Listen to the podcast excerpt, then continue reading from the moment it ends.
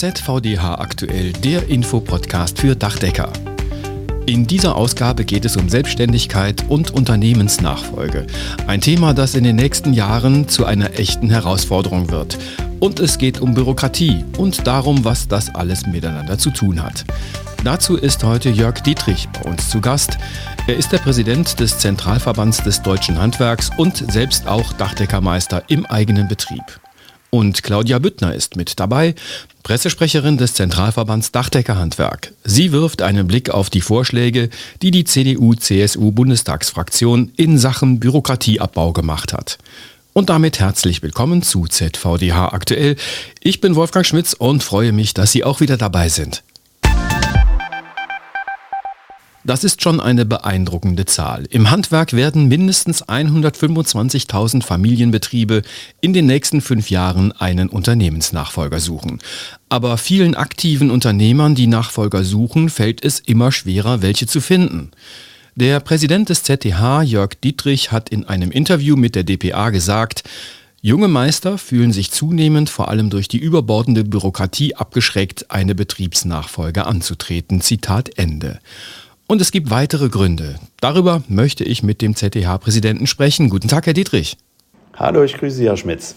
Was sind denn für Sie als ZDH-Präsident und Inhaber eines Dachdeckerbetriebs die drei schlimmsten bürokratischen Ärgernisse? Das ist schon mal schwer, sich auf drei zu begrenzen, aber lassen Sie mich äh, exemplarisch äh, die Arbeitszeiterfassung benennen. Jetzt könnte man sagen, das ist doch kein Problem. Äh, die Arbeitszeiterfassung ist aber deshalb für mich so ein großes Ärgernis, weil wir nicht bestraft werden, wenn wir etwas falsch machen, sondern wir werden bestraft, wenn die Dokumentation nicht so ist, wie es im Gesetz steht. Das finde ich äh, ist ein großer Unterschied, so als ob man auch bestraft würde äh, für zu schnelles Fahren, nur weil man nicht nachweisen kann, dass man nicht zu schnell gefahren ist, also nicht weil man geblitzt wurde, sondern weil man die Dokumentation nicht so hat. Deswegen ärgert mich das so sehr. Den zweiten Punkt würde ich ähm, aus einem anderen Bereich herausziehen, dass die Nachweisführung für unsere Abfall, für unsere Abfallentsorgung so eine große Dimension angenommen hat. In dem Wunsch, äh, Abfall zu vermeiden, verstricken wir uns in äh, einer Bürokratie, die dann eher wieder zu mehr Abfall führt, weil andere Entsorgungswege gar nicht mehr in Betracht kommen. Wir äh, quasi dort an den bürokratischen Dingen scheitern. Und ich würde sogar die zwei Beispiele stehen lassen, weil äh, über allem dieser Generalverdacht steht, dass man Dinge falsch macht und äh, diese eine Nachweisführung benötigen, die uns eben ein, einengen in unserem handwerklichen Tätigsein und ja auch in der Selbstständigkeit.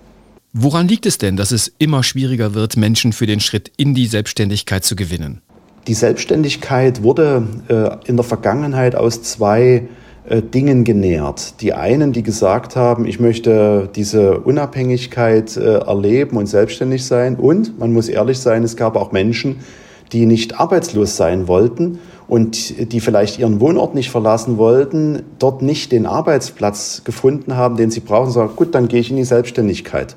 In Zeiten von Work-Life-Balance äh, ist aber äh, dieser Teil verschwunden und uns gehen schlicht und ergreifend die Menschen aus, die Verantwortung tragen für die Gesellschaft, wenn das Bild von Unternehmertum, von Selbstständigkeit ein solch negatives hat, äh, einmal in der Betrachtung der Gesellschaft und eben auch der Generalverdacht des Staates gegenüber diesen Leistungsträgern, die wir so dringend benötigen. Das möchte ich gerne nochmal vertiefen. Das Bild des Unternehmers in der Gesellschaft. Welche Rolle spielt das in dem Zusammenhang? Die Gesellschaft muss ein neues Bild von Selbstständigkeit bekommen. Es ist zu häufig das Negative, was sich damit verbindet, in den Köpfen. Fast alle Selbstständigen äh, sind für das Gemeinwohl tätig und übernehmen riesige Verantwortung. Aber im öffentlichen Bild kommt dann, verdient der Selbstständige vielleicht zu viel Geld oder hat er irgendeine schlechte Absicht, ist er unsozial.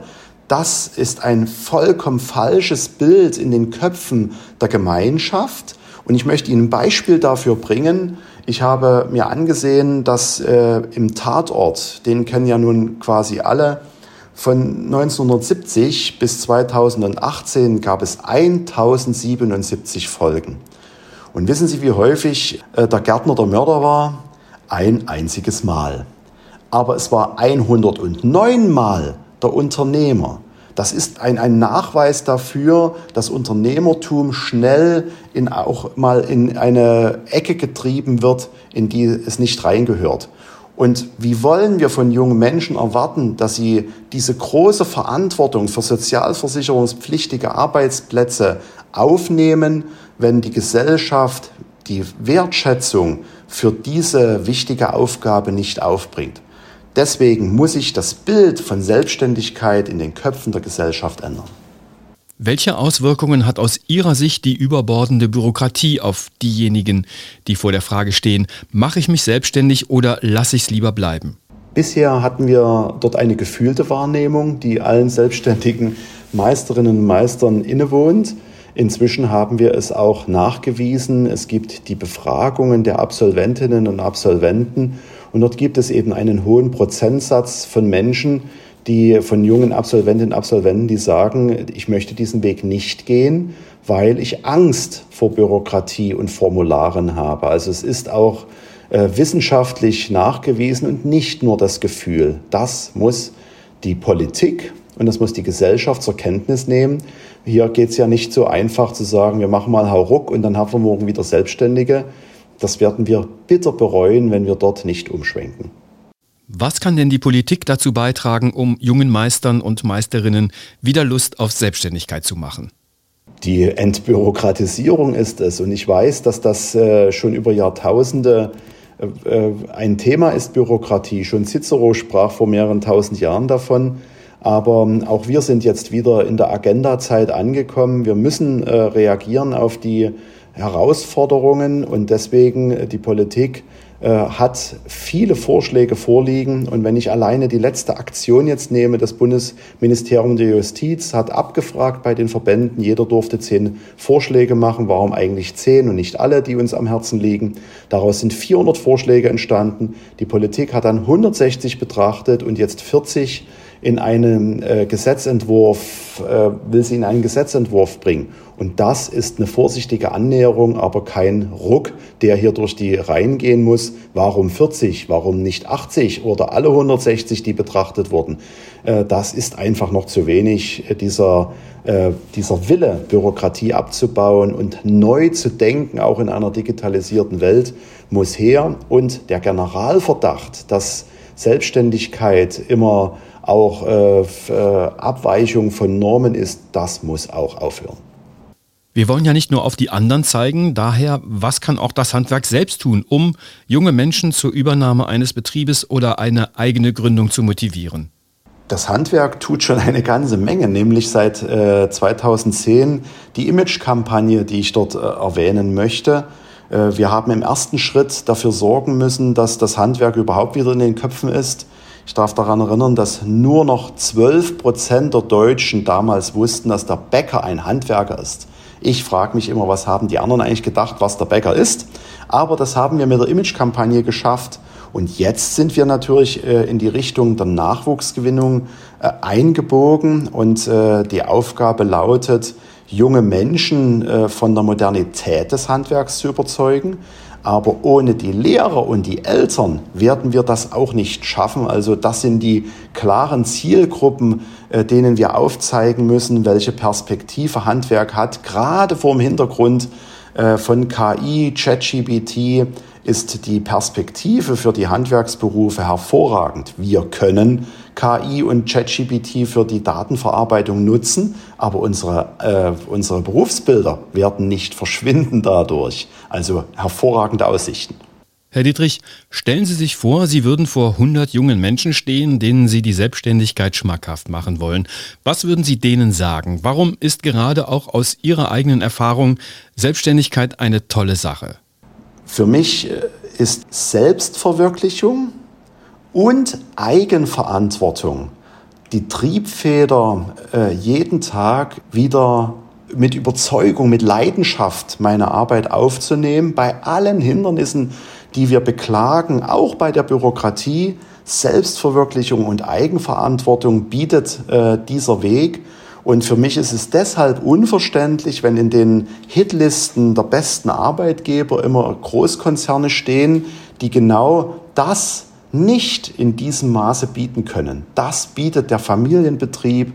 Äh, schon in jüngsten Jahren ist das möglich.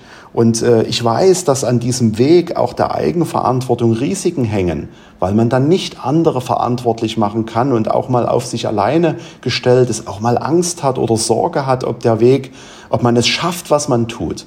Aber am Ende ist äh, dieses eigenverantwortliche Leben eine große Befriedigung. Das würde ich gern jungen Menschen näher bringen. Vielen Dank, Jörg Dietrich, Präsident des ZDH. Dankeschön.